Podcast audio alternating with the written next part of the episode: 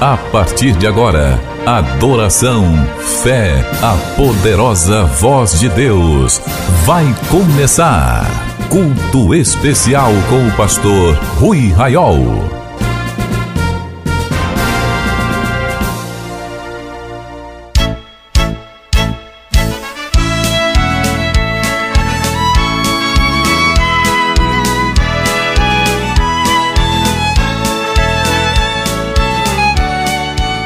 Meus irmãos e minhas irmãs em Cristo Jesus, a paz do Senhor. Estamos começando o culto especial. Quero convidá-lo a orar. Senhor, graças lhe damos por mais uma vez que o Senhor nos concede a graça de estarmos reunidos, Senhor, através das ondas desta rádio.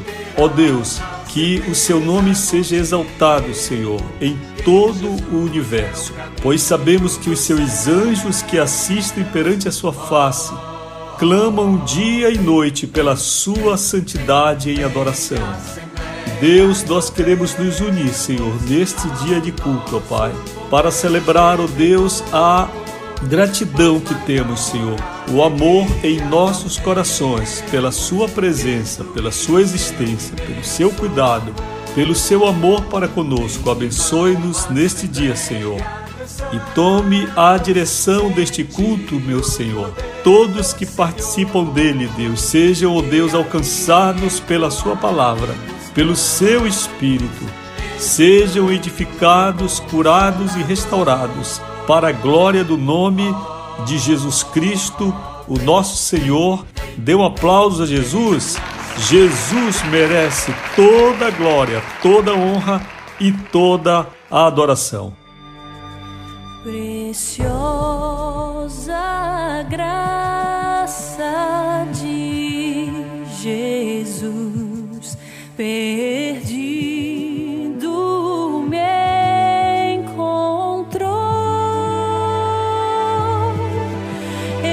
estando cego, me fez ver da morte.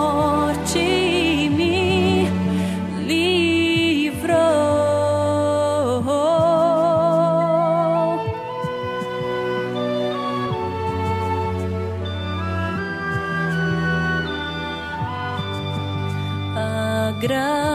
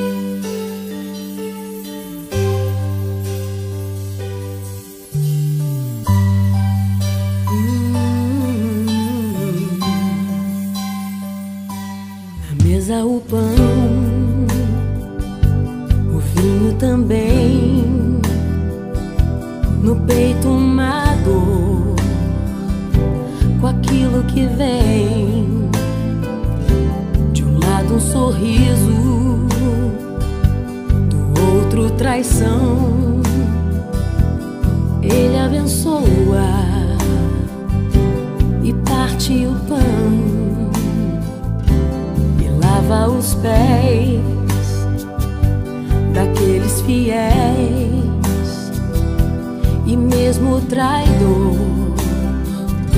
Recebe assim teu vinho e o pão. Ao invés de rancor lavou nossos pés e enxugou com a dor. Naquele partir estava todo o meu ser partido por mim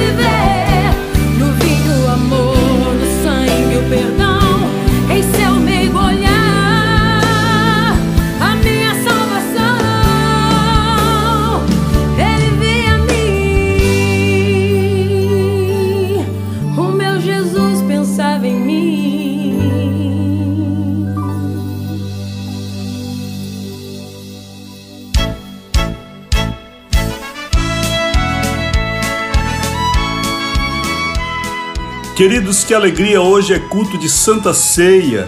Eu sou o pastor Rui Raiol, sou membro da Assembleia de Deus, pastor na Assembleia de Deus em Belém do Pará. E este é o ministério interdenominacional erguido por Deus, o ministério de oração, ministério de evangelização. Irmãos de todas as igrejas se inscrevem para estar junto conosco neste ministério que temos diariamente com Deus e com os irmãos. Glória a Deus. Queridos, nós, enquanto crentes, precisamos estar em oração, pois somente assim nós seremos e somos seguidores, discípulos de Jesus. Porque sem observar o que Jesus ensinou, nós podemos nos perder dos meandros da religiosidade, mas jamais seremos discípulos de Cristo. Queridos, eu quero convidá-los à palavra de Deus.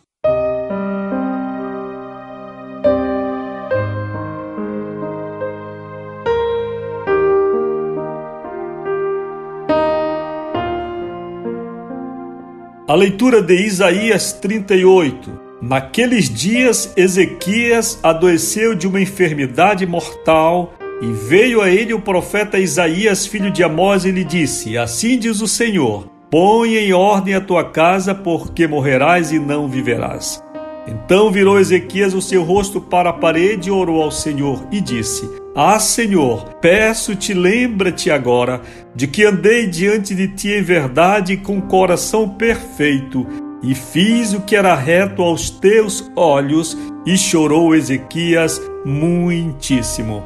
Então veio a palavra do Senhor a Isaías, dizendo: Vai e dize a Ezequias: Assim diz o Senhor, o Deus de Davi, teu pai ouvi a tua oração e vi as tuas lágrimas, eis que acrescentarei aos teus dias quinze anos, e livrar-te-ei das mãos do rei da Assíria, a ti e a esta cidade. e defenderei esta cidade. E isto te será da parte do Senhor como sinal de que o Senhor cumprirá esta palavra que falou. Eis que farei retroceder dez graus a sombra lançada pelo sol, declinante no relógio de Acás. Assim retrocedeu sol os dez graus que já tinha declinado. O escrito de Ezequias, rei de Judá, de quando adoeceu e sarou de sua enfermidade. Queridos, esta é uma palavra muito profunda e que retrata uma cena interessante e uma cena que contém muitos elementos, até vamos dizer, elementos que contrastam, se vai de um momento ao outro. Nós temos o exercício do ministério profético de Isaías. Isaías chega ao rei Ezequias, rei em Israel, estava doente de uma enfermidade mortal. Esta história bíblica é tão importante que também está narrada em outras passagens da Escritura, quando se tem mais detalhes. A Bíblia diz que Ezequias tinha uma ferida, e uma ferida mortal nós podemos imaginar algo muito sério. Talvez um câncer de pele, uma erisipela putrefeita, alguma coisa muito grave, uma leishmaniose, um tipo de lepra, enfim, era uma enfermidade que comprometia toda a vida, era uma doença gravíssima. E a Bíblia diz que Ezequias recebeu a cura do Senhor. Em outro texto está dito que o profeta ordenou ou ensinou que Ezequias colocasse uma pasta de figo sobre a ferida e ela sarou. Bem, o que nos chama a atenção a palavra de Deus inicial é que geralmente nós cuidamos da nossa casa e nós temos uma organização de nossa casa, de nossa família, de nossa vida, de nosso trabalho e quando fazemos e vivemos assim, é exatamente para vivermos. Nós colocamos a nossa casa em ordem para viver. Uma pessoa arruma sua casa para que esteja bem arrumada e assim possa passar o dia e a noite. Nós preparamos comida, levamos criança para a escola para que vivam os seus dias e assim é uma rotina, a rotina da vida. Mas é interessante que quando Deus fala, através do profeta a Ezequias, a palavra é: põe em ordem a tua casa, porque morrerás. Isto é alguma coisa muito interessante e muito impactante, porque Ezequias não recebe apenas a sentença divina, a confirmação de que vai morrer, mas ainda é-lhe cobrado que antes do derradeiro momento, ele, Ezequias, coloque em ordem a casa. É muito interessante a visão de Deus, meus irmãos. Às vezes nós queremos viver de modo irresponsável e achando que quando a nossa vida terminar, tudo estará terminado e cada qual siga seu destino. Mas parece-nos aqui que a visão de Deus não é esta é que Deus nos deu responsabilidades, que Deus nos deu propósitos que vão além da nossa vida. Nós inferimos desta Escritura que Deus é tão organizado e tão responsável e tem propósitos através da nossa vida que não se acabam com a nossa existência, mas vão além, pois morrendo Ezequias, Deus desejava que a casa dele estivesse em ordem. E certamente isto era para que ele morresse, mas para aqueles que sobreviveriam a ele pela descendência, pela política, pelo palácio, pelo povo, pela religião que ele governava também e influenciava. Deus deseja que a tua vida e a minha vida sejam de tal maneira úteis a Ele, que, mesmo quando terminar a nossa respiração, pessoas ainda sigam o nosso trabalho, vivam segundo a ordem do que fizemos, e nossas obras, e nosso testemunho, e nosso legado, e nossa responsabilidade possam passar para as gerações seguintes. Eu acho interessante quando a Bíblia diz de alguém que, ainda depois de morto, fala. Ezequias, quando ouviu esta palavra, virou seu rosto para a parede. Ele estava deitado, então procurou uma intimidade com Deus, uma privacidade e orou. Sua oração foi em voz alta, pois foi registrada. A oração de Ezequias foi: Ah, Senhor, peço-te, lembra-te agora de que andei diante de ti em verdade. Meus irmãos, esta oração só pode fazer diante de Deus para ser respondido quem verdadeiramente está falando a verdade com Deus. Às vezes nós nos justificamos, às vezes nós dizemos para Deus em oração: Senhor, tu sabes como eu sou, tu sabes que eu tenho me esforçado, tu sabes que eu tenho feito tudo ao meu alcance. Não é? Se fosse Ezequias o orador falso, ele agora nada receberia. Mas quando ele orou, ah, Senhor, peço-te, lembra-te agora de que andei diante de ti em verdade e com o coração perfeito e fiz o que era reto aos teus olhos. ah, meus queridos irmãos, o profeta Isaías ainda ia atravessando o palácio de Ezequias quando a voz do Espírito de Deus falou-lhe, dizendo: Volta, aleluia, e dize a Ezequias. E ele voltou e disse: A palavra foi: Diz o Senhor, o Deus de Davi teu pai, ouvi a tua oração. Oh, que coisa extraordinária, meus irmãos! Às vezes nós pensamos que a nossa oração tem uma resposta a médio, a curto e a longo prazo e às vezes a prazo perdido. E nós aprendemos aqui que a oração tem uma resposta também instantânea. Não dá tempo do profeta deixar a casa onde aonde ele foi para sentenciar Ezequias da morte.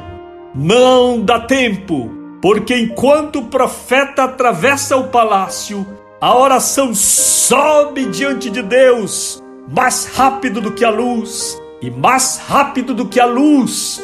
Eu não sei se o Espírito Santo, eu não sei se o anjo de Deus, mas aqui na linguagem bíblica, o Senhor falou, veio a palavra do Senhor a Isaías, dizendo: Ouvi a tua oração. Ah, queridos irmãos, que palavra, que palavra! Extraordinária. Ouvi a tua oração e vi as tuas lágrimas. Meus irmãos, eu acho que Ezequias ainda não havia enxugado as lágrimas. Eu, pelo menos, quando choro, não choro pouco, não. Eu, pelo menos, quando choro na presença de Deus, choro para molhar o chão. E não gosto de enxugar a cara. Quando eu começo a chorar, eu não gosto de enxugar, porque parece que quando eu enxugo o rosto, as lágrimas cessam e eu quero mais chorar, chorar, chorar, chorar, chorar diante de Deus. Eu acho que Ezequias não tinha limpado o rosto, as lágrimas ainda estavam ali, o soluço ainda estava ali. E já vem a resposta. Assim diz o Senhor, Deus de Davi, teu pai: Ouvi a tua oração e vi as tuas lágrimas. Olhe, Talvez você esteja chorando, talvez você esteja só, talvez você tenha sido sentenciado também de morte. O médico disse não tem mais jeito, o advogado disse está difícil, o juiz humano sentenciou contra. Eu sou homem acostumado a ouvir sentenças médicas, não só por uma nem por duas vezes.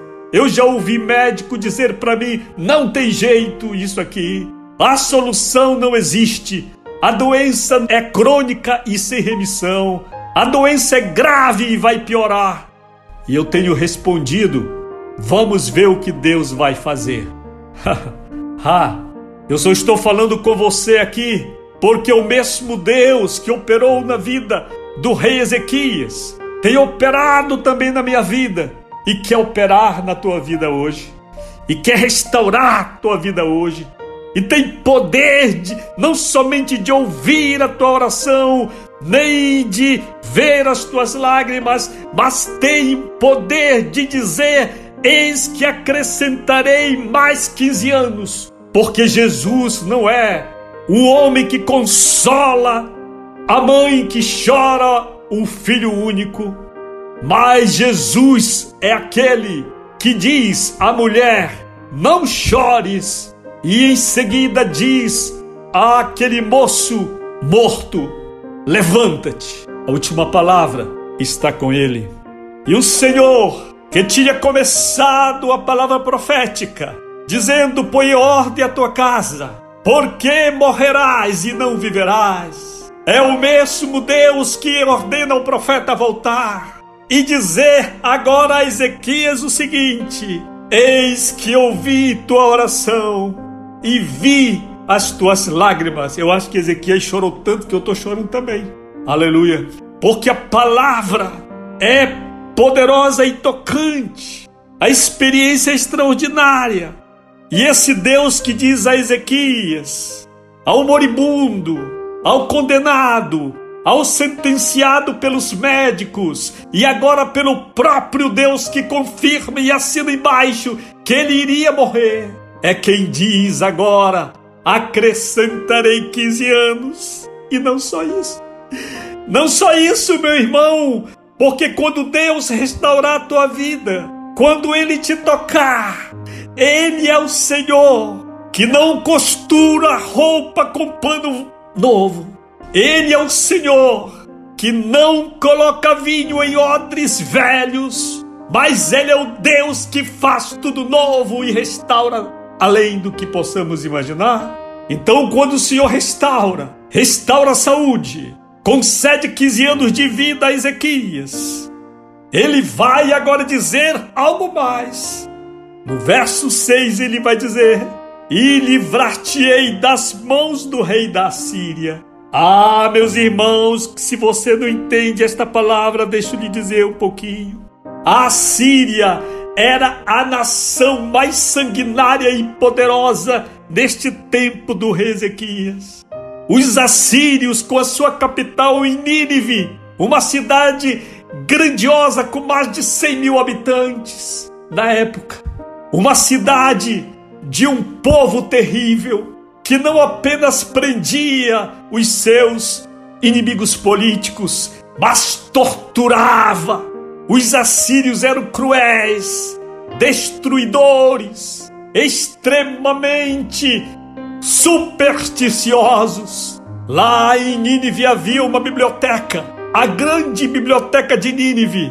Mas não pense que lá você iria encontrar livros de literatura, ou de astronomia, ou de filosofia. Mas eram cópias de todos os códigos, receitas e superstições do mundo inteiro, porque a Síria cultuava todos os deuses. Mas tinha uma coisa: o terrível império da Síria e os diabólicos reis da Síria, como Assurbanipal, Senaqueribe, Sargão e tantos outros perversos reis, tinham medo eles viviam amedrontados pelos demônios e a biblioteca era uma espécie de pronto-socorro espiritual, onde eles liam todas as superstições e crendices e deuses do mundo para tentar entender e se livrar deles. E agora, quem fala com Ezequias não é Baal, quem fala com Ezequias não é Astarote, quem fala com Ezequias não são os Baalis. Quem fala com Ezequias é o Senhor, é o Shaddai. É ele quem fala. E ele diz: Não apenas vou te curar, não apenas vou te dar 15 anos, mas eu vou te livrar das mãos do rei da Assíria, a ti e a esta cidade, e eu defenderei esta cidade. Meus irmãos, eu poderia seguir aqui falando, porque a mais um milagre extraordinário, porque quando Deus fala, Ele fala e Ele faz de modo tão impactante que Ele faz a terra retroceder algum tempo aqui o seu movimento de rotação, porque o relógio de Acaz, que era um relógio solar, retroage a sua sombra 15 graus. Isto só pode ser explicado por um ato de Deus que para a terra, assim como parou quando Josué orou. Deixe-lhe dizer: como está a tua vida? Sentenciada à morte, sentenciada ao desespero, as pessoas se desprezam, você está sendo humilhado, injustiçado. Saiba que Deus, o Senhor, tem poder de te abençoar. Confie nele, ore comigo, Senhor. Todos quantos têm ouvido esta palavra, que seja a voz do seu espírito a cada coração, e o Senhor decifre e traduza a cada um de acordo com suas necessidades nos abençoe. Em nome de Jesus. Dê um aplauso a Jesus. Agora, enquanto ouvimos o hino 39, que nós podemos também cantar, agora a meia voz, nós vamos participar da ceia do Senhor. Eu quero convidar a segurar agora o pão que você tem em sua mão. Jesus diz acerca desse pão: que você tem em sua mão é o meu corpo, um pedaço dele que foi partido por você. Agora você pode participar do pão. Aleluia. Glória a Deus. Bendito é o nome de Jesus. Bendito é o seu sangue precioso. Bendita as suas mãos, seus pés furados da cruz por nós. Aleluia. Agora você pode também participar do cálice do Senhor. Você pode agora apanhar o, o cálice. Jesus diz para você agora: esse cálice que você tem na sua mão é o meu sangue. Aleluia. É o meu sangue que foi derramado na cruz por ti para te perdoar. Participe agora. Nós não somos dignos disso, Senhor. Nós não somos dignos disto, Senhor. Aleluia, bendito é o seu nome. Senhor, todos que comigo têm participado deste culto e agora participam da ceia, que a graça do Senhor Jesus Cristo, o amor de Deus, nosso Pai, a comunhão e a consolação do Espírito Santo sejam conosco hoje e sempre. Diga comigo: a vitória é minha pelo sangue de Jesus. A paz do Senhor. Aleluia. Milhares de vidas edificadas, salvação, cura. A mensagem transformadora do Evangelho. O que você pode fazer por isto? Envie hoje uma oferta de amor para Amigos da Oração Ministério Evangelístico. Bradesco, agência 1396, dígito 0. Conta corrente 81225, dígito 0. Caixa Econômica, agência 1314. Conta corrente 2769, dígito 8. Operação 003. Você acabou de participar do Culto Especial, um programa do Ministério Amigos da Oração.